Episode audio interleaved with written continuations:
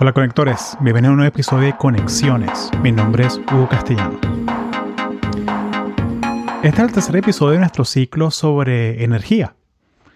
Tuvimos al comienzo de año un episodio con Vanessa Arraiz Rada. Ella es ingeniera química y trabaja en Tesla en la parte de desarrollo de baterías.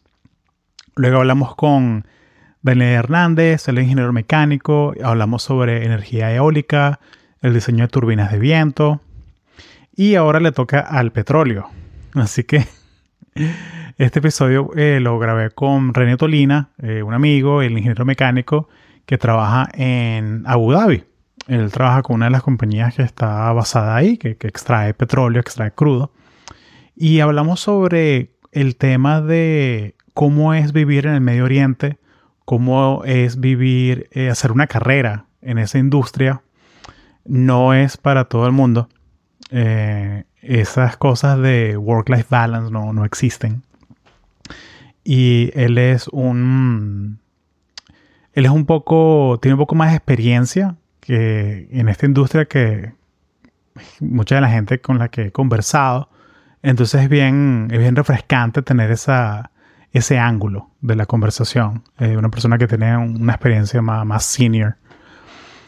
También algo bien chévere de este miniciclo, eh, puede llamarse un ciclo que son ingenieros que trabajan en el mundo real, entre comillas, o sea, porque no, no es software, no es SaaS, no son aplicaciones, eh, son cosas tangibles, las cosas que, ellos trabajan.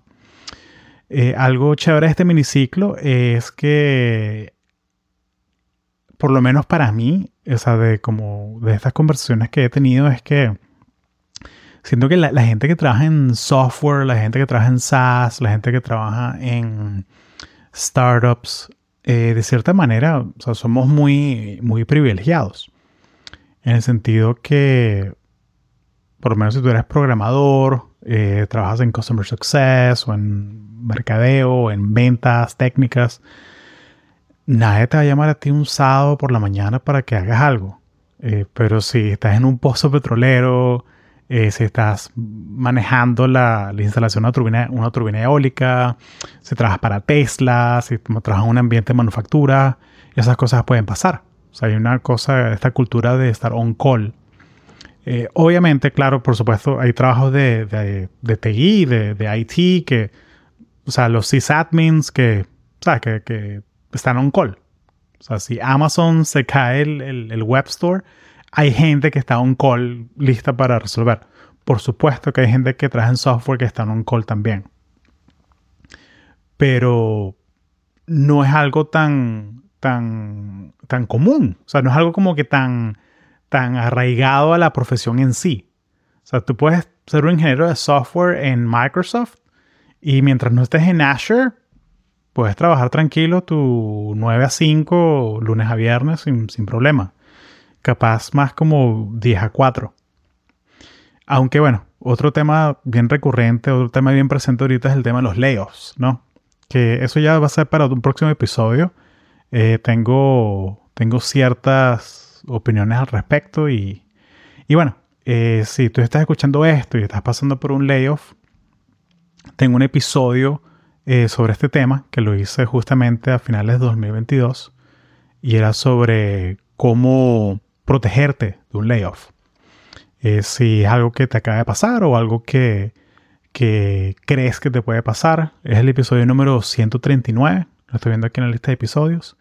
Y puse consejos bastante perennes, bastante evergreen que los puedes usar.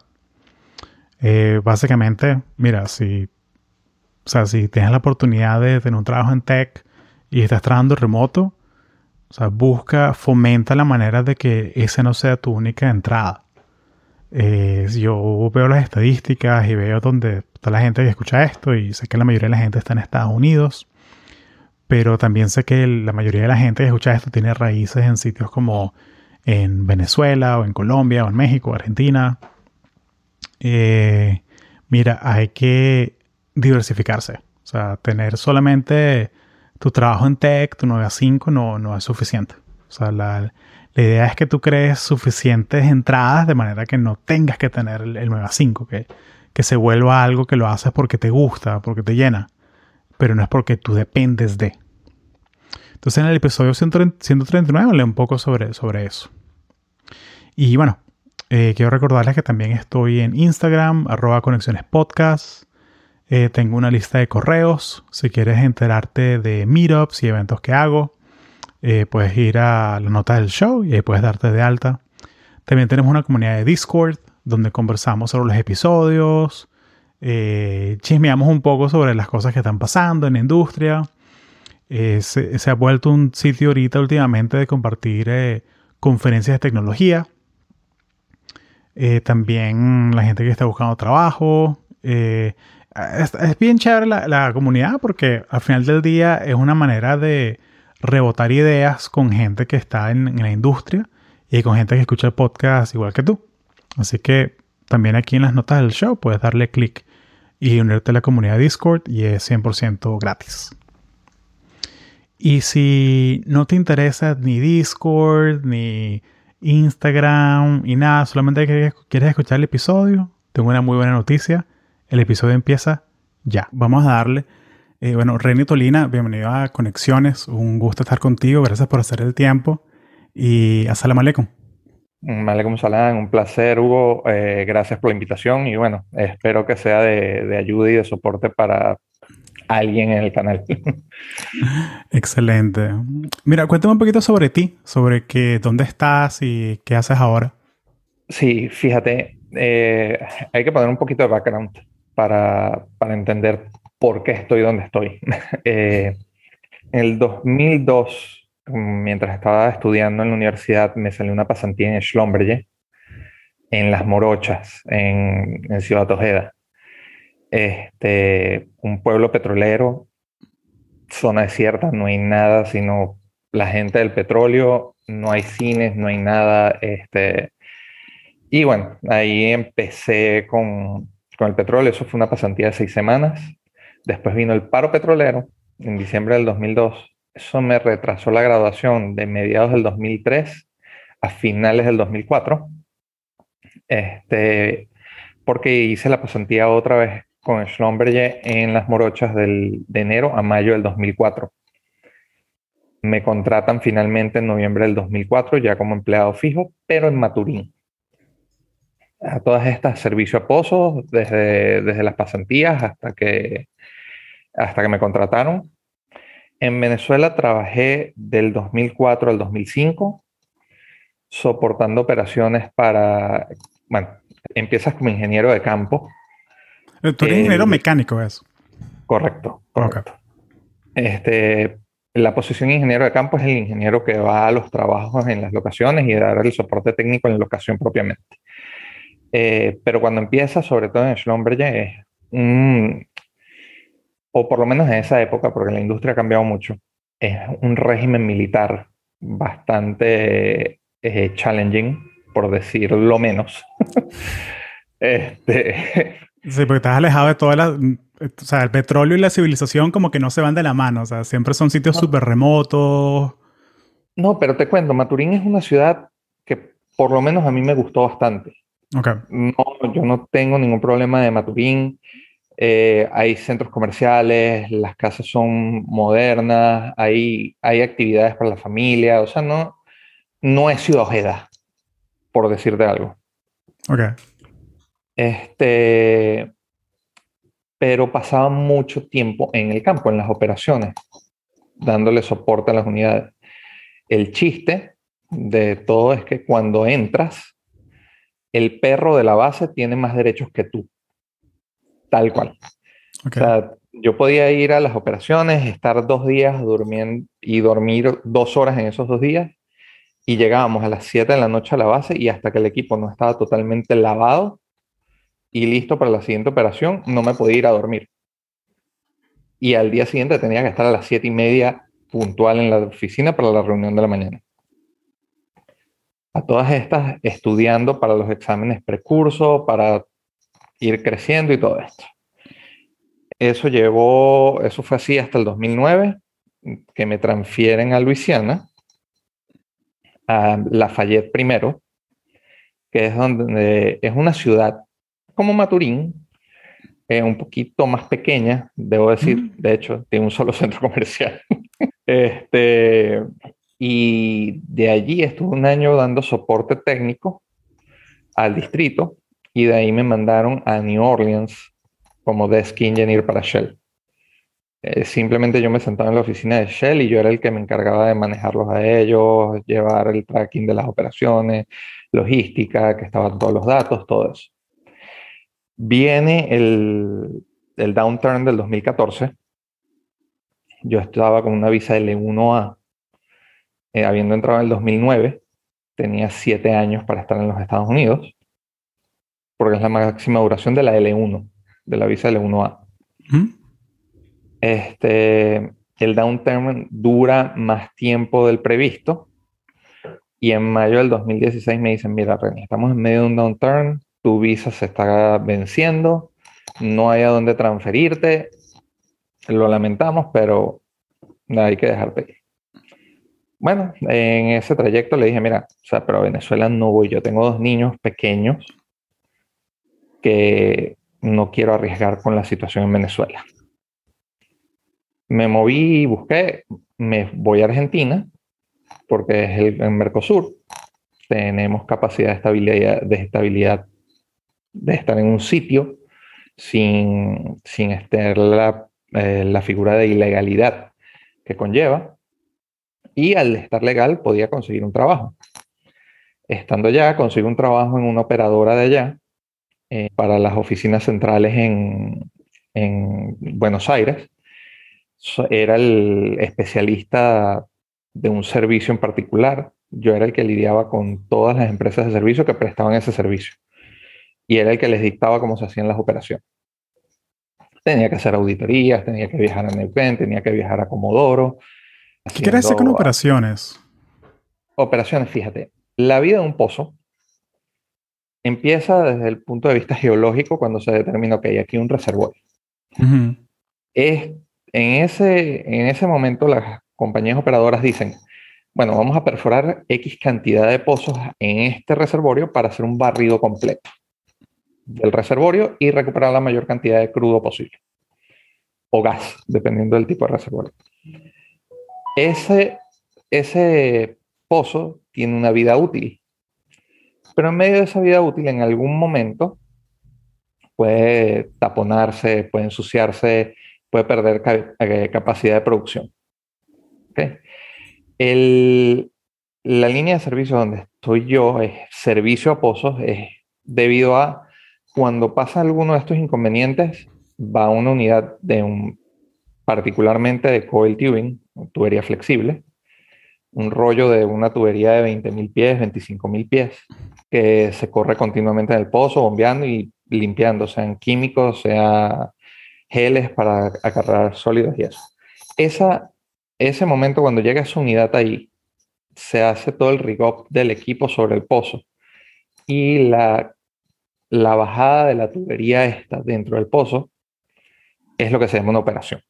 Uh -huh. es, el, es, el, servicio que se le da al pozo. Eso es a lo que me refiero cuando, me, cuando okay. hablo de operación. Eh, eh, entonces, el, o sea, el, y esto viene de la ignorancia. Yo soy ingeniero electrónico, lo mío son computadoras, hardware, servidores, todo eso.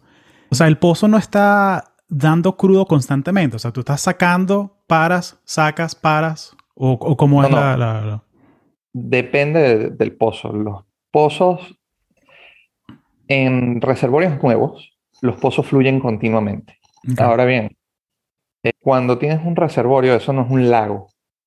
Es una, es una roca que tiene diferentes granos y hay interconexión entre esos granos. Ahora bien, eh, es una roca, hay sedimentos de arcilla, sedimentos de finos, no necesariamente 100% crudo, no necesariamente 100% gas, puede venir agua, puede venir eh, materiales más pesados dentro del crudo. Y esos materiales pueden empujar arena, pueden empujar arcilla, pueden llevar estos, estos sedimentos a acumularse y tapar el pozo.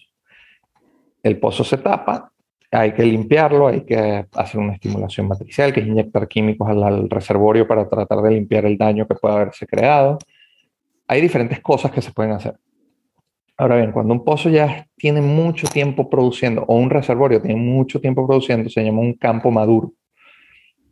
Este, esos campos maduros son campos que ya la presión del reservorio ha bajado mucho y pueden necesitar otros sistemas de recuperación. Entonces, eso sí entran dentro de los que paran, empiezan de nuevo, vuelven a parar, inyectan gas, vuelven a, vuelven a abrir el pozo y así van. Por darte un ejemplo, los pozos en el lago de Maracaibo, la gran mayoría son pozos maduros, por eso es que ves mucho los balancines, por ejemplo. Los balancines es un modelo de recuperación secundaria del pozo que creas un vacío y el pozo levanta el crudo otra vez y el balancín lo vuelve a tomar y vuelve a levantar creando vacío. Los pozos en norte de Monagas, en el área de Maturín, eran pozos que fluían solos, por lo menos hasta el 2009. Y con la producción que tenemos hoy no creo que, que haya mucho, mucho cambio con eso.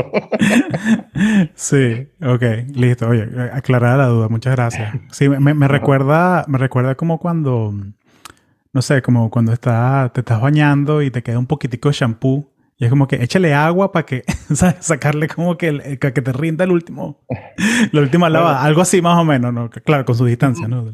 Más o menos. De hecho, eh, tú lo dices, eh, tú lo dices en tono de broma, pero más o menos ese es el, el, sentido de la urimulsión. No sé si llegaste a escuchar algún momento. Me suena.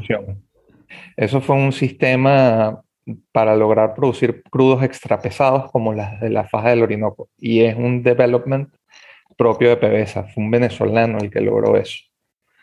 Y es básicamente bombear líquidos con surfactantes, que es champú, jabón, para diluir un poco el crudo y que el crudo fluya un poco más fácil.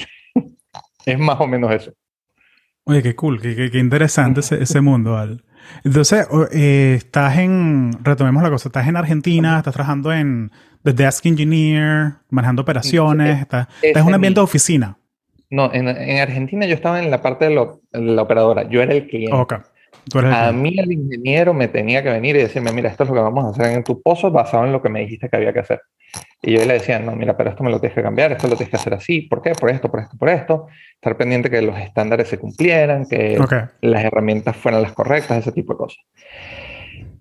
Viene, se está llegando al tiempo de las elecciones en Argentina y se prospecta que va a ganar Alberto Fernández con Cristina Kirchner de vicepresidente. Y eso no me estaba simpatizando mucho porque decía yo, no estuve en Venezuela, no me calé a Chávez en Venezuela o me lo calé un tiempito, pero porque era mi país y estaba esperando salir. no tengo muchas ganas de calarme este tipo de cosas fuera de Venezuela. claro. Y la gente alrededor que no vale, no creo. Exacto, tal cual. Y en ese año me contactan en Halliburton, de Halliburton por LinkedIn que había una oportunidad aquí en Abu Dhabi que sí están interesados. Todo depende. Hablemos. claro que me interesaba, pero no, no eh, con los años tiene que entender que muchas veces es cuestión del poker face y, y decir, no, mira, o sea, yo estoy tranquilo, pero tú eres el que me está llamando, porque eso sube un poco el, el valor de la Sí, uno, uno, uno, no, uno no muestra el hambre. Eh, Exacto. Y, y, la realidad es que, sí, tú tienes tu trabajo estable. O sea, uno, uno conversar con un recruiter siempre, uno, uno, nunca dice que no a una entrevista. O sea, ah, o sea, tiene que ser, tiene que ser una, aunque verlo como una conversación y ya. Exactamente. Y después en las entrevistas subsecuentes me llega mi jefe y me dice, Renny, con tu pasado de Schlumberg, no, no te preocupa o no, ¿cómo te sentirías trabajando con Halliburton? Ahí hay dos respuestas. La correcta y la que aprendes con el tiempo. Claro. la correcta es, mira, realmente no me importa, tengo una experiencia, voy a aprender de lo que tenga que aprender de Halliburton.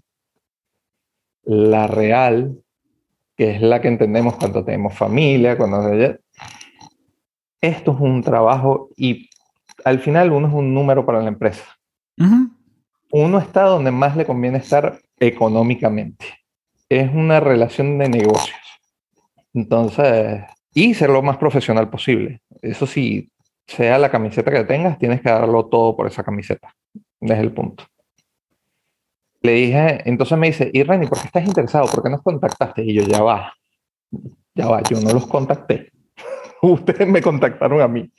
Yo aquí estoy tranquilo, pero estoy evaluando porque sí me interesa la oportunidad, teniendo en consideración lo que es Emiratos Árabes Unidos.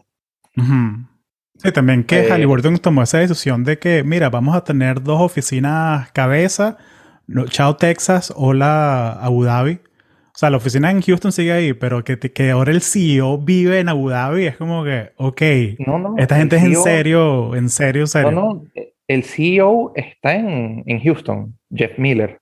Ah, ok. El que está aquí eh, lo mandan como, eh, él está en Dubai y lo mandan como vicepresidente de área de eh, Middle East y Asia, porque es el, es el como que las dos zonas más grandes del mundo, aunque no lo creas desde el punto de vista de producción.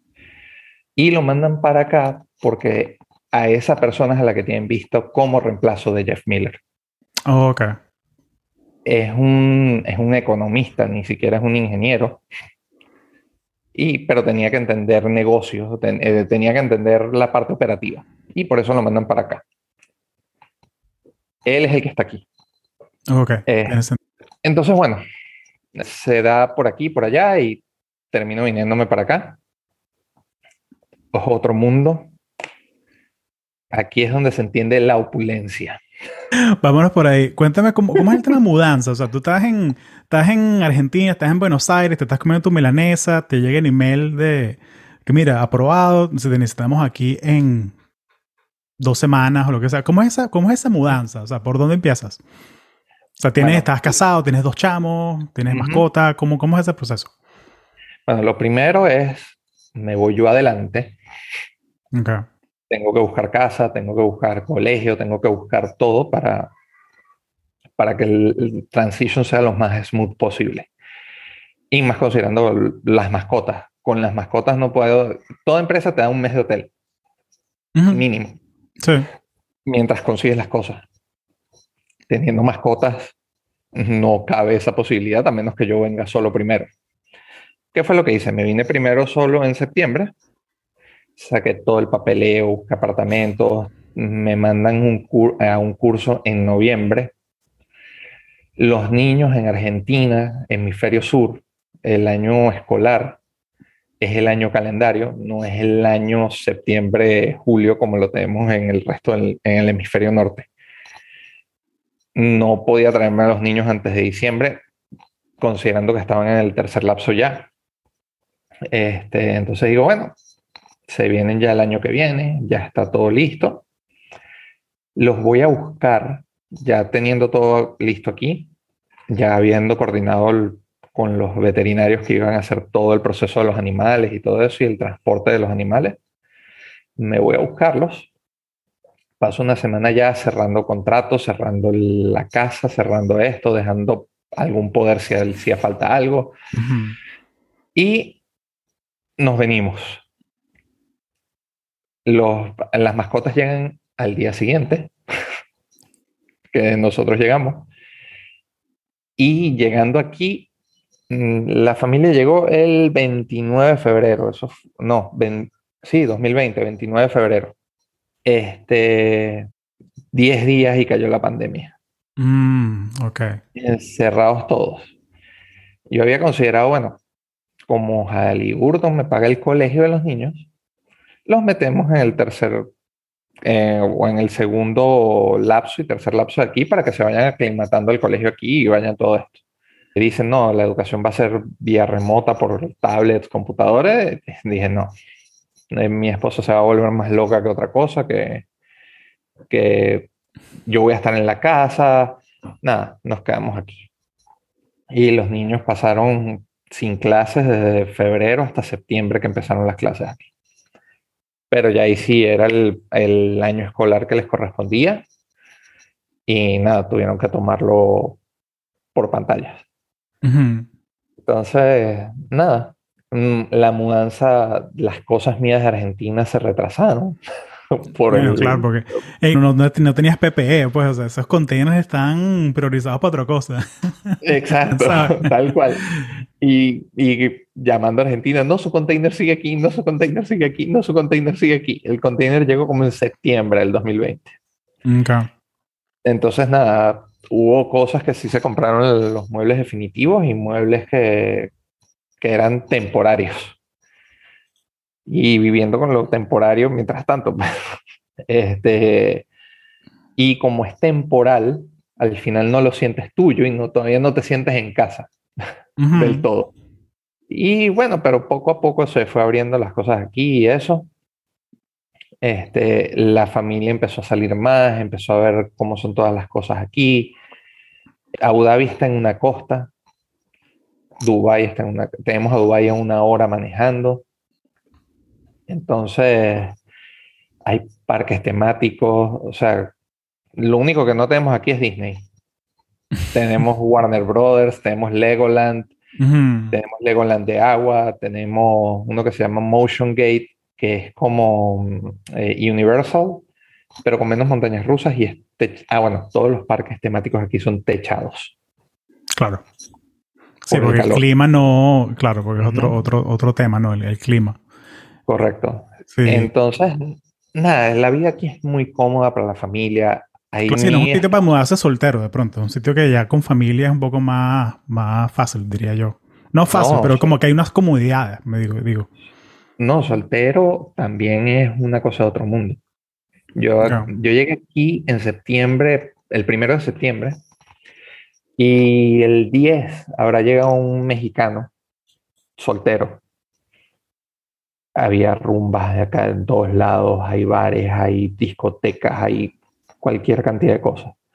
De hecho, yo lo que le terminaba diciendo, Rey, vamos a beber. Y yo no, tengo que conseguirme amigos pobres. Yo no puedo, yo no puedo estar pagando la renta en, en, Argentina y estar rumbeando aquí, no puedo. Este, sí, porque allá son un poco más liberales con lo del alcohol, ¿no? Aunque sea el Medio Oriente.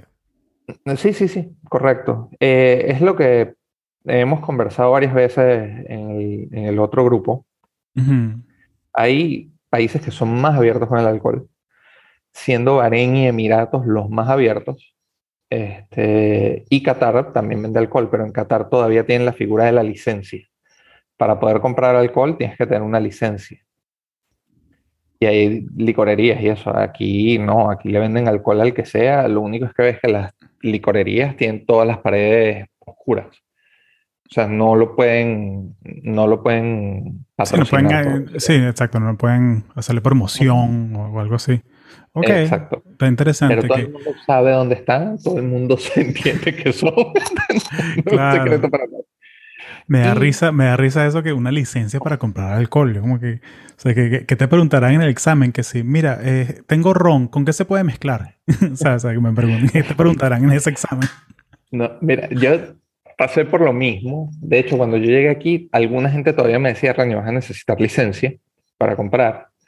Y yo preguntaba, ajá, pero ¿qué se necesita? O sea, ¿por qué la licencia? No, bueno, primero tienes que demostrar que eres extra, que eres expat. Te dicen, eh, te leen la cartilla, no puedes manejar. Eh, si tienes 0.0101 de alcohol, vas preso. Ese tipo de cosas, pues. Eh, es, es eso, pero también por ejemplo, si te agarran con alcohol en el carro y no tienes la licencia, vas preso. O sea, dices, voy a la licorería, compras unas botellas de unas cervezas, unas latas de cerveza, las tienes en el carro y te paran. Ah, tienes la preso si no tenías la licencia. Eso ya no, no, es el caso. Este, y aquí, cuando estaba con este pana mexicano en restaurantes y eso, tú veías a los locales al lado fumando chichi y la botella de champaña. Y se servían un champaña y tomando tranquilos. Y bueno, ¿y la religión? El haram. ¿Qué pasó? sí, es haram cuando conviene. Exacto. Sí, no, bueno, es un tema. O sea, yo vivo en Estados Unidos, ¿no? Entonces para mí es como. Yo estoy acostumbrado a ser libre, entonces, ver esas cosas es como que. Sí, es normal, o sea, estás ahí. O sea, eh, pero mira, cuéntame un poco sobre, o sea, ¿qué fue lo que más te sorprendió al, al, mudarte? O sea, cuando tú estás llegando y estás con todo ese estrés de que, mira, tengo mi familia en Argentina, estoy empezando un trabajo nuevo, Pero viendo ahorita ya que tienes ya como dos años, casi tres años allá, como, ¿qué fue lo que más te sorprendió al mudarte y, y capaz algo que todavía no, no te acostumbras? Mira, es lo que te digo, el nivel de libertad y el nivel que tiene esta gente de, primero, opulencia y de generar cosas para los que viven aquí y generar cosas para toda la gente de la región. ¿A qué me refiero con eso? Este, Abu Dhabi fue uno de los primeros países con Fórmula 1 en el Medio Oriente.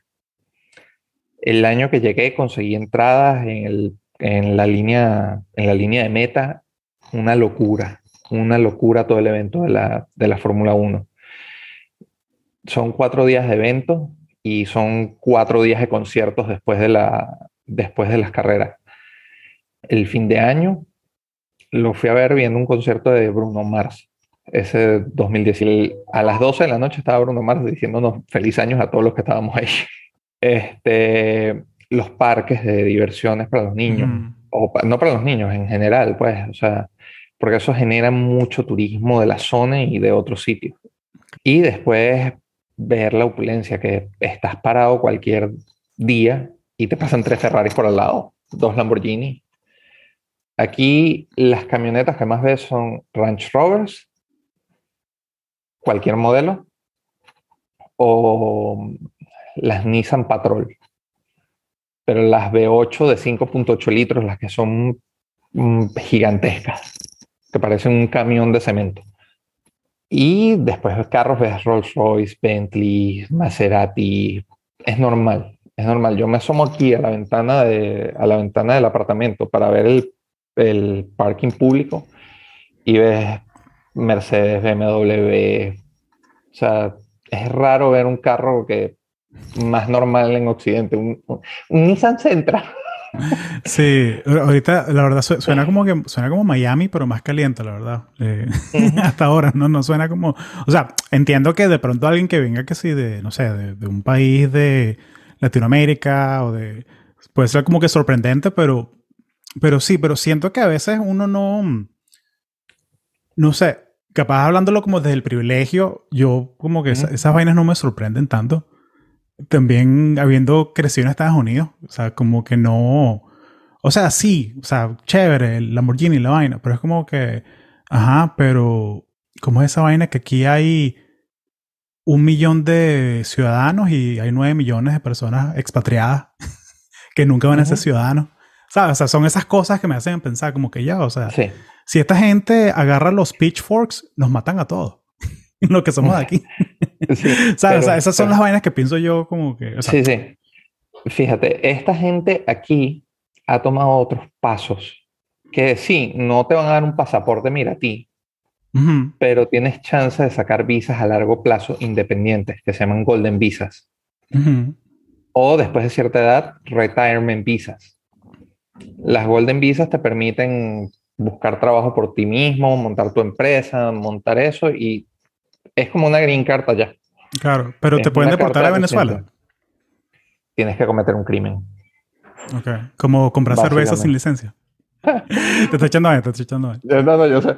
Eh, ¿Qué, Gabo? Gabo, cierra la puerta, por favor. Disculpa. No, tranquilo. Esto, esto lo corto, no pasa nada. Em, sí, yo creo que, o sea, te entiendo, te entiendo 100%, pero, pero es también como que, o sea, estoy siendo como medio abogado del diablo, viéndolo como desde, mi, desde mi generación, y es como que, coño, suena como un sitio chévere para ir, hacer bur de plata, ahorrar bastante, y luego me voy para, me devuelvo para de donde vine y monto mi negocio o me retiro o, ¿sabes?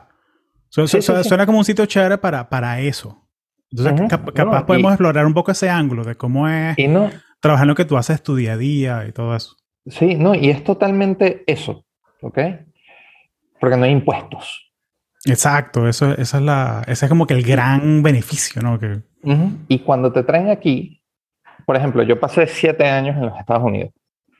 me, mi sueldo allá era mucho más alto de lo que hago aquí, sueldo ir sueldo. Ahora bien, allá no tenía los chamos todavía, no estaban en edad escolar, entonces no me correspondía el schooling, pero el schooling dura solamente cinco años.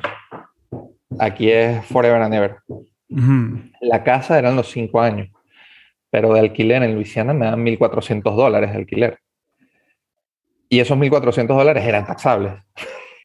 Aquí, no, aquí te dan, mira, ok, te vienes, consíguete un apartamento, una casa que, que tenga este tope, o si quieres tú conseguir lo que quieras y yo te doy la plata, tú me dices qué es lo que quieres y, y listo. Que es lo que hacemos la mayoría, pues, porque consigues, por ejemplo, yo aquí estoy, el apartamento en el que vivo aquí es una locura, son como 200 metros cuadrados, cuatro habitaciones. Esta, esta habitación es una de las habitaciones principales con baño privado y la tenemos de oficina. Yo aquí con mi setup de la computadora personal y la, la compañía, mi esposa por allá para hacer sus manualidades y un pequeño cuarto de juego con una consola para los niños y eso. Tres cuartos más, la sala, puedes jugar fútbol dentro de la sala, si no le pones muebles, un futbolito 3x3 cómodo. Este, y todavía me queda después de que, después de que me dan la plata. Eh, entonces, cosas que no pasan en los Estados Unidos cuando te llevan así, te dicen, mira, este es tu, este es tu allowance. El allowance es menos de lo que te da para alquilar una casa o un apartamento, y más si tienes familia, y no contentos con eso te quitan impuestos de eso. Aquí el schooling está totalmente cubierto también para los niños, entonces básicamente que lo que hago de sueldo es para mi gasto de día a día y ahorrar. Sí. Cosa que en los Estados Unidos no es muy difícil. sí, muy difícil, ¿eh? sí. Ahorita también hay no solamente las compañías privadas, también el, el gobierno federal está haciendo eh, ahí hubo un declive después de la última administración en el Departamento de Estado y están reclutando gente como locos. O sea, gente de informática, funcionarios, para trabajar en las embajadas. Es interesante porque es, o sea, te venden eso mismo, que es que te pagan tu casa, tu salud, eh, todo lo que es transporte, te dan dos viajes de avión gratis, round trip a los Estados Unidos, dependiendo qué, qué, embajada te den. Eh, y precisamente eso, o sea, la gente que toma muchas veces esas posiciones porque, mira, puede ahorrar 90% de mi salario. tal cual. No, y la otra, la salud pública de Argentina o la salud en Argentina es mucho mejor que la de los Estados Unidos. La de los Estados Unidos, los sistemas de los seguros privados es una desgracia. Eso del 80-20 más el deducible y después eso es increíble. Y lo peor es que por lo menos ibas a una, iba a una emergencia y te llegaba la factura del médico. Y decías, bueno, es esto, pagabas y después te llegaba, ah, esta es la de la emergencia de la clínica. Ok, toma la de la emergencia de la clínica. Claro, ah, y, Te, y te dimos estos medicamentos y tú, pero ya va, espérate, déjame respirar por, la, por el mismo tratado, por la misma, el mismo tratamiento. Me diste tres facturas y además vas con la prescripción y tienes que pagar un deducible de la prescripción en la farmacia que esté el, el acuerdo. Sí, eh, eso, eso, ha cambiado bastante, eh, realmente. No, no sé, ¿qué año te fuiste tú? Ok, ha cambiado bastante aunque no lo creas. Eh, por lo menos ahorita, depende del seguro, ¿no? Pero ahorita hay muchos seguros que, que el seguro se resuelve con el hospital de una. Y ahorita algo que está pasando, ha pasado como el 2018, 2019 en adelante, es que hay médicos que son Doctor as a Service, que es que tengo un médico, un GP, que tú le pagas una mensualidad y ese es tu médico. Y yo mi médico, yo, yo le texteo, le mando WhatsApp, le mandé un WhatsApp ahorita de que, mira, se me acabó mi prescripción y el pan a los 20 minutos me, me, devolvió un WhatsApp y que, mira, ya lo mandé a la farmacia, puedes buscarlo, la farmacia que me queda aquí enfrente. Y, y no es tan caro, o sea, son que sí 60 dólares al mes, algo así. Em, y es mi GP. Sí, que, que es el que me, me controla todo y, y, y, hago citas con él y nunca me siento rush. Siempre son citas de 40 minutos y, y, y como que tú tienes una relación con, con el médico. Entonces, en ese caso, ha, ha, mejorado mucho, ¿sabes? En ese, en ese caso. Eh, pero sí, pero sí hay historias de terror y, y obviamente esas historias de terror pasan una vez y es suficiente para que se hagan virales, ¿no? Y, todo eso. Y, obvio, si tuviste esa experiencia, como que el 2016 para atrás, eh, sí, sí, era horrible, pues. No, y por ejemplo, a mí lo que más me golpeó fue, yo llegué en 2009, diciembre, mi seguro, o lo que era mi prima de seguro, eran como 200, 150 dólares. Este, yo y mi esposa solamente.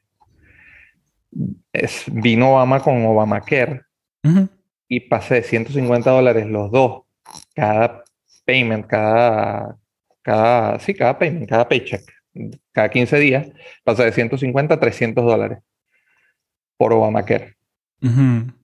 Este, y además de lo del 80-20, el deducible, lo que tenía que ir pagando las medicinas y eso. Eh, la única vez que creo que salí ganando fue con el nacimiento de mi primer chamo, que nació en diciembre. Entonces ahí ya había, ya había tenido todo el gasto del año y ya había llegado al límite, ya no me cobraron nada por la cesárea. Pero pagué el karma con la segunda chama que nació el 10 de enero.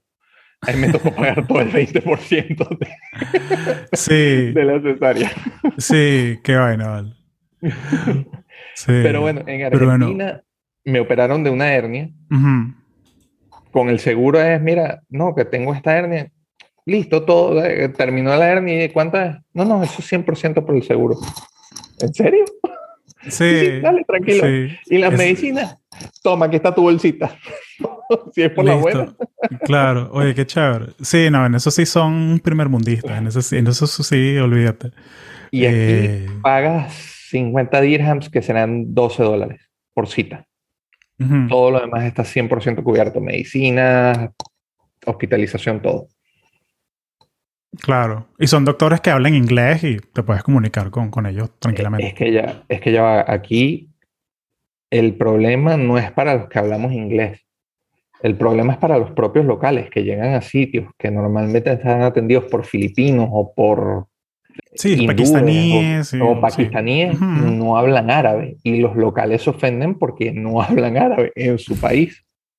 Y tiene algo de sentido, ojo, porque es su idioma, es su, este, su cosa, pero nada, aquí todo el mundo habla inglés, así sea mal, pero... Y nada, los acentos es terrible. Yo tengo más tiempo aquí y todavía hay cosas que de repente me llaman por teléfono y te están preguntando algo y no los entiendes, Hugo. Es imposible entenderlo. Y les tienes que decir, ya va, respíramelo. Si quieres, deletréamelo, pero no te estoy entendiendo. Claro, claro, porque de pronto te hablan en un inglés británico, pero el inglés británico que aprendió en su pueblito en la India, que es diferente a Sí, tal cual. es otra cosa. Tal cual. ¿Y, cómo es el ambiente? O sea, en una corporación allá, o sea, tú ves esa diversidad también en la, gente que, trabaja en, en, las oficinas. Sí, sí, sí. Eh, fíjate, Arno, que es la empresa local de aquí, es como PDVSA, pero en esteroides.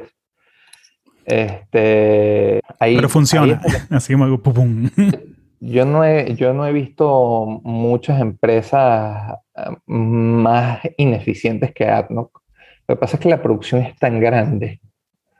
Claro. Que es como que, ah, dale.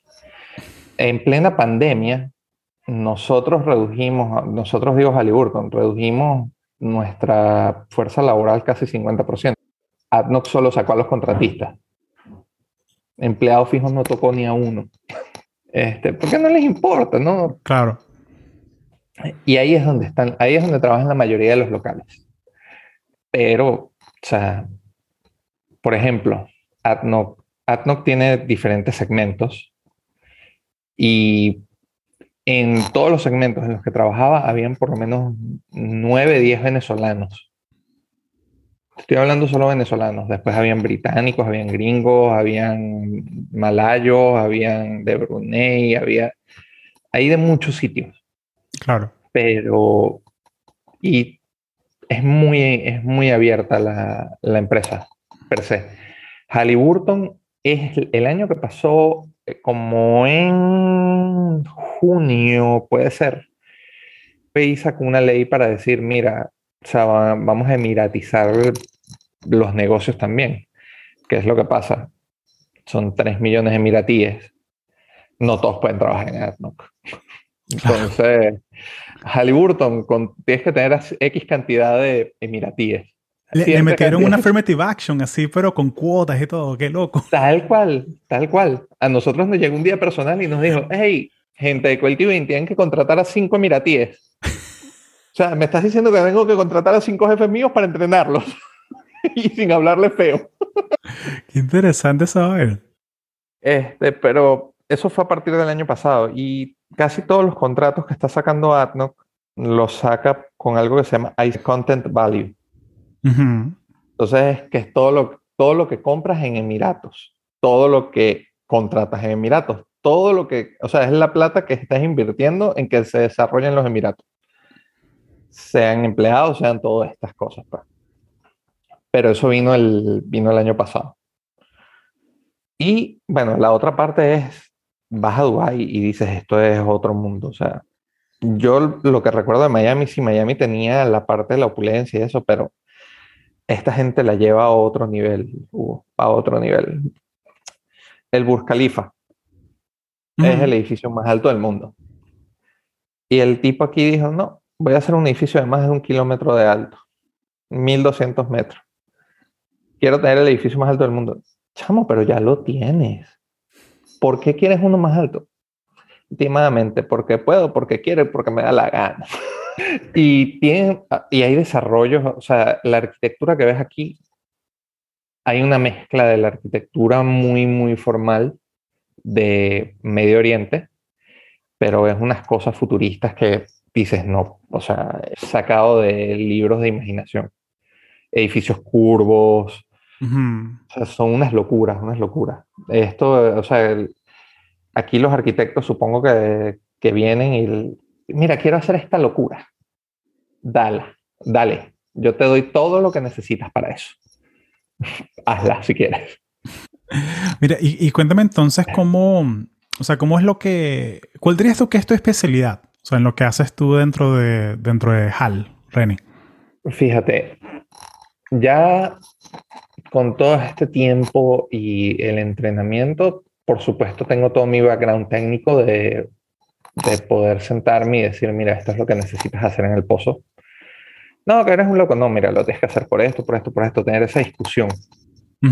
Ahora bien, mayor cualidad hoy por hoy, después de todo el entrenamiento y todo lo que me ha dado tanto Schlumberger como Halliburton, es ese, ese nivel de, de entender el, el momento cuando estás en una conversación, cuando tirar una puya que sabes que va a generar algo, leer a la persona que tienes de interlocutor. Este, no sé si alguna vez has visto lo de los colores de la personalidad. El driver, el amiable, el eso. El, y hay uno que es wild card, que es como que todo lo, lo, lo, o sea, que no es predecible. Exacto este, que son los que están más centrados en este, el, el personality analytics, por llamarlo de alguna manera. Que hay unos que los tienen de colores y unos que los tienen definidos. Si te tiras muy al medio, es muy difícil interpretar la situación. Pero entender, yo ya con la edad, yo me he vuelto mañoso. Yo muchas veces, o ya desde joven, yo tenía mi mecha corta. Este, y de hecho, yo tuve cualquier cantidad de peleas en campo con el cliente que los supervisores decían, ahí ya me botaron del pozo. Ahora nos van, nos van a sacar de aquí y nada, y al, y, pero terminas creando una relación de respeto porque es, una, es, es algo de principio. Un ejemplo, yo llegaba a PBS y les decía, mira, este es, la, este es el ticket de servicio. Y Ahí, por ejemplo, cuando los pozos tienen H2S, necesitas tener un scuba equipment como los buzos, un autocontenido para, para escape. Y me tiraban el, me tiraban el siempre famoso discurso, tú que como trabajas en una empresa de afuera, estás robando al pueblo venezolano, que no sé qué vaina, ¿cómo me vas a cobrar el equipo de autocontenido para H2S si el pozo lo que tiene son 100 ppm abajo, que arriba no es lo mismo? Y yo le dije, bueno, listo, no te lo cobro. En el próximo trabajo no lo voy a llevar y no te lo voy a cobrar. Pero tu supervisor me lo vas a sentar en la boca del pozo y si yo veo que ese tipo se desmaya, para operación y saco mis cuadrillas. y él, no, bueno, pero no te pongas así, dale, llévate el equipo. es ese tipo de cosas. Claro. Y con el tiempo, con el tiempo y con conocimiento técnico y con esta experiencia de aprender a, a, a, desenvolverte frente a diferentes eh, personalidades, aprendes a tener esa mano izquierda de saber, bueno, este lo puedo pullar un poquito más y puedo decirle, no, pero no es así, o decirle, por ejemplo, una vez en, en me les digo, mira, o sea, estás perdiendo plata, estás perdiendo tiempo, porque esto, si haces esto así, así, así, así yo haga esto que no te va a dar nada, vas a dar los resultados que tú estás buscando. Así que pienso que no necesitas hacerlo por tu bien. El, el tipo me contestó, aquí no te estamos pagando para pensar, te estamos pagando para que hagas el trabajo. Y yo, listo. Si lo quieres así, entonces mira, tienes que hacer esto, tienes que hacer esto, tienes que hacer esto, tienes que hacer esto. Son tres días más de operaciones, lo que sea. Listo. Entonces es, es eso, es, es aprender a leer y saber por dónde puedes meterte para lograr tu objetivo o por dónde puedes meterte o por dónde no debes buscar la pelea esa mano izquierda de negociación creo que hoy por hoy es mi, mi punto más fuerte. Claro, esto es después de 18 años en la industria. Claro. Casi Me encanta, me encanta eso de, de, mm, Sí, son las cosas que no te enseñan en el libro, ¿no? Eso no, tú no agarras una clase, no hay una clase, no hay un mañoso 101 eh, de... No. Eso es en el campo en el campo las mañas son una cosa, Hugo. O sea, por ejemplo, el hombre es bien estructurado en sus entrenamientos. Y los entrenamientos te dicen, esto lo tienes que hacer así, así, así, así, así, así. Llego yo de mi primer entrenamiento de diseño en el software de, de, la línea de servicio y empiezo yo, ¿qué tal? Y meto esto y meto todos los detallitos y tal. Y nosotros tenemos algo que se llama el VHA, que es la herramienta de fondo que eso lo conectamos en la punta de la tubería para hacer lo que necesitamos. En la escuela te enseñan que tienes que poner componente por componente y todas las cosas bien detalladitas. Y llega un ingeniero senior que, me estaba, es mi mentor de toda la vida y me dice, chamo, ¿qué estás haciendo? Bueno, poniendo toda la herramienta de fondo y, no seas animal. Yo, pero si esto fue lo que me enseñaron, ¿cómo que animal? Mira, esto es un simulador mecánico. Si pones una sola herramienta con el OD que tienes y la caída de presión final que quieres, no es lo mismo que si pones todas las cosas por separado con los OD, eh, es el mismo de Sí, o sea, por, un black box, por un black box y ya. Y tú, ah, sí tienes razón. Qué come igual. Pero ese, sí, ese tipo de cosas, eh, las mañas, las mañas son son el pan nuestro cada día y ahí es donde... Eh, y hay otra cosa que se aprende, que se dice aquí mucho, que es el que no ha puesto la torta, no ha trabajado nunca en su vida. Si no la has cagado, no has trabajado. Sí, sí, algún, algún error o alguna cosa. ¿Cómo? O sea, obviamente porque estás un trabajo físico y estás trabajando con temas de alta presión, altas temperaturas, casi un ambiente industrial, de cierta manera. ¿Cómo, ¿Cómo, es la, ¿Cómo es el tema de, de mm, la seguridad dentro de la cultura de, de, la gente? O sea, porque eh, me echaste el cuento en Venezuela, con Schlumberger, de, ¿sabes? del, todo lo del buceo, todo eso. Pero ahorita, como tú lo ves en, en UAE, o sea, como tú ves que se, se, respeta, o sea, se respeta, o hay, hay gente como cortando corners, o sea, ¿cómo, cómo lo ves tú en, en, tu día a día? Mira, la gente cortando corners siempre existe, en todos lados. En los Estados Unidos existía, en Venezuela existía, aquí existe. Ahora bien, también como he dicho varias veces, todos los estándares de seguridad industrial que existen hoy por hoy en el mundo han salido de la industria petrolera. Y todos los estándares se escriben con sangre. Este, las empresas grandes, Halliburton, Schlumberger, Baker, BJ, todas tienen estándares de seguridad altísimos. Shell, BP, y más después de lo que pasó con Macondo, que fue una persona cutting corners. Mm. O dos, porque fue el supervisor de cementación y el company man de BP, que dijeron, no, esto está listo. Pero la gente de Schlumberger dijo, porque en ese sitio estaba Schlumberger, y yo llegué en diciembre del 2009, y eso pasó en febrero o marzo del 2010, entonces yo supe todo el cuento. La gente de Schlumberger Warline dijo, mira, esa cementación quedó mala, tienes que repetir el trabajo. El cementing supervisor de Halliburton y el company man de, de VP dijeron, no, no hay tiempo, esto sigue así, esto puede pasar así, ha pasado un millón de veces y nunca ha pasado nada. Y el de Schlumberger le dijo, bueno, ¿lo quieres hacer?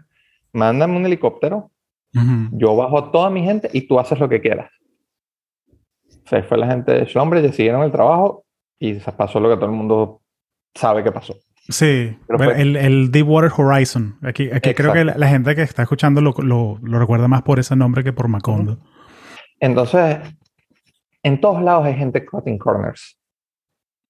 Pero, a ver, aquí todos los días, por ejemplo, en Halliburton, todas las reuniones empiezan con un momento de seguridad. Sea pinch fingers, line of fire, alta presión, alta temperatura. En verano es la hidratación, que mantente hidratado. Estos son los tonos de, cuando vayas al baño, estos son los tonos que tienes que buscar para darte cuenta que estás bien hidratado. De hecho, aquí hay por ley que en los meses de verano, cuando las temperaturas pueden llegar a 50, 55 eh, grados, de 11 de la mañana a 3 de la tarde no se hace nada, todo el mundo bajo techo. Y si es con aire acondicionado, mejor. Este, entonces, por ejemplo, si hay operaciones que se llevan a cabo en 12 horas, durante esos meses solamente se trabaja de noche por las temperaturas. La industria petrolera es extremadamente segura. Cuando pasan accidentes es normalmente misinformation o malpractice, human error. Los sistemas, lo único que la industria petrolera ha importado de otro lado es el sistema de mantenimiento de los aviones, que de hecho Schlumberger mantiene el mismo nombre del programa, el programa STEM de mantenimiento. En Halliburton lo llaman de otra manera, en, en Baker de otra, pero normalmente todo sale, sale de este lado. Excelente, Mira, Reni, y ahorita que, que, estamos metidos ya como en la industria, ya en la industria grande, no solamente una sola empresa, pero la industria como tal, eh, cuéntame cómo es eso de, trabajar on call. Esa felicidad tan grande de trabajar on call. Yo siento que tú ves todas estas conversaciones como de work-life balance y quiet quitting y es como que te, te da risa la vaina, me imagino, pero...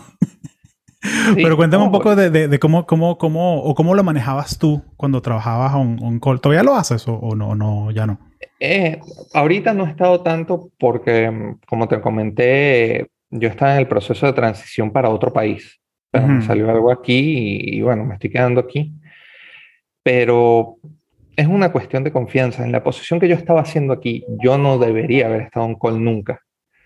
Pero por X o por Y, los supervisores, la gente en campo, no sentían el soporte de las otras personas o tan valioso o que estaba ahí siempre para darle la respuesta como yo. Y eso viene mucho de habiendo crecido en una empresa como Schlumberger, que es service oriented, de hecho, mm, el presidente que teníamos en Venezuela o el, el, gerente general se llama Hatem Soleiman. Él decía, hijos, sin clientes ustedes no tienen trabajo. Ustedes están para el cliente. El día que un cliente se queje de cualquiera de ustedes, ustedes dejan de estar aquí. Así. Entonces, es esa, esa manera de ver lo que tú dices, o sea, necesito seguir haciendo estas cosas yo, porque si no lo hago, puedo, puedo tener un complaint. Y me malacostumbré a que, y más con los celulares, este, que te pueden llamar a cualquier hora. Cuando no existían los celulares o cuando no, no habían celulares corporativos, era la felicidad, porque salía y, sí. Y en Maturín que no servía ni el internet en la casa. era una gloria.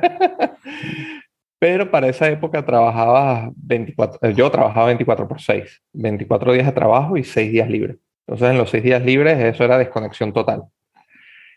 Eh, después ya con los celulares, con el internet, que se ha hecho más, ¿cómo se dice? Mm, más generalizado. Y trabajando en los Estados Unidos ya eso se perdió. Dígame cuando ya empezaron a, empezamos a recibir hasta los correos en los teléfonos. Ya eso era como que, Dios mío, ¿por qué? Eh, pero ni un call es básicamente la producción siempre está y si hay operaciones en campo es lo primero, pues el, si algo pasa allá afuera estás arriesgando la, la vida de tu gente. Y si te están llamando y te están diciendo, eh, si te están llamando porque hay un problema y necesitan ayuda, si no reciben ese soporte, puede pasar algo. Claro. Entonces, cuando ves que está la vida de alguien on stakes, dices, ok, no es algo como que, es como los médicos. Claro. Si tu, tu GP, que tienes una emergencia a las 12 de la noche, estoy vomitando sangre, si no te contesta. Claro. Eh, va por ahí, pues. Sí, no, no, entendible 100%. Eh, y, y siento que es algo que si te acostumbraste a trabajar así, o sea, son hábitos que, que no, lo, no los pierdes, pues, o sea, los mantienes. Por eso es que tú ves que ahorita, bueno, por muchos años ha pasado que las grandes consultoras tienen programas para reclutar a gente que son veteranos. De hecho, por aquí pasó un, un muchacho, él es venezolano-americano, él estuvo con los Marines, en, estuvo, en, estuvo deployed y todo en el Medio Oriente. Y lo agarró Amazon de una, así, y eh, jefe de, de, de, AWS, es manager de, de uno de los servicios. O sea, porque, porque ven, porque ven esa ética de trabajo, o sea, esa entrega, o sea, es algo, es algo, algo atractivo, ¿no? A la hora de, a la hora de, de entrar a un corporativo. es, es, que es eso, cuando tiene, eh, lo que, por ejemplo, en, la parte de, tecnología, un software se cae, se cae Twitter, nadie se va a morir. Sí. Por eso. Sí. Entonces, sí, hay cierto sentido de urgencia, pero también está el. Bueno, pero si tardan, si son cinco horas, son cinco horas. Claro. No estoy diciendo que sea el caso, pero es, es el, el background. Pero que te dicen, mira, la tubería está pegada, la presión está aumentando, no la podemos controlar, estamos bloqueados, no podemos bombear, ¿qué hacemos? y no les contestas el teléfono o llaman a otra persona y no. Entonces ahí es donde entra el juego de, ok, si no controlan esta situación, alguien se puede morir.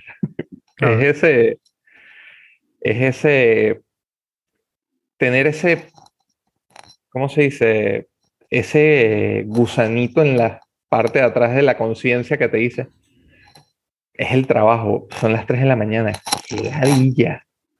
Y después entra el gusanito y dice, chamo, y si tienen una emergencia y ah, puede pasar algo crítico, y ahí les contestas, ¿qué pasó? Por favor, dime que todo está bien. sí. Oye, no, que, oye, Reine, muchas gracias por, por compartirnos tu, tu sabiduría. De lo, lo, aprecio mucho.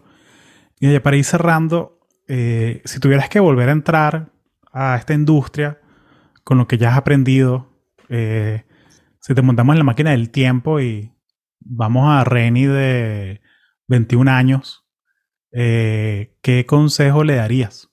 ¿O, qué, harías diferente, ¿no? A la, a la hora de, de, navegar esto. ¿Qué quieres? ¿La respuesta correcta o la respuesta que aprendes con los años? Sí. Sí. Fíjate, la respuesta, la respuesta es que uno no puede ser tan romántico con las empresas donde trabaja. ni ser tan attached. Este, siempre hay un mundo por fuera. De hecho, yo del 2004 al 2016 trabajando en Schlumberger, pasa lo que pasa, me sacan y dices, ok, ¿y ahora qué? O sea, estaba en esta empresa y ¿ahora qué? Después te das cuenta que al final eres un número y entiendes que tu relación laboral es eso, es una relación laboral. Cuando tú le dejas de convenir a tu compañero laboral, te deja ir. Cuando te deje de convenir a ti un sitio, un lugar, tienes que irte también. Eh, eso es básicamente lo que, lo que puedo tomar o lo que puedo decir que aprendí de, de este tiempo en, en la industria general, realmente. Y lo que pasa es que estando en Venezuela es más difícil, pero empezar a invertir en la bolsa y, hacer algún tipo de trading de acciones y buscar los dividendos por esos lados lo antes posible. Sí, sí, sí. O sea, apenas tengas un, un trabajo que te dé un 401k, inviértele, ábrete tu brokerage account, inviértete tus fondos indexados. Sí, porque olvídate, olvídate. Eso, es, eso, de esas cosas que, que, hay que, que hay que tener en cuenta. O sea, una cosa es el retiro, entre comillas, que te ofrece el sistema, pero no. O sea, yo construyete tu propio retiro. Tal cual. Sí. Tal cual. Esos son los dos takeaways que tengo de, de mi experiencia hasta ahora. Oye, excelente, Reni. Oye, muchas gracias. Eh, lo aprecio mucho y sé que, sé que es tarde en tu lado del mundo. Eh, y bueno, gracias por compartir tu, tu sabiduría con nosotros. No, un placer y gracias por la invitación. Eh, estamos a la orden.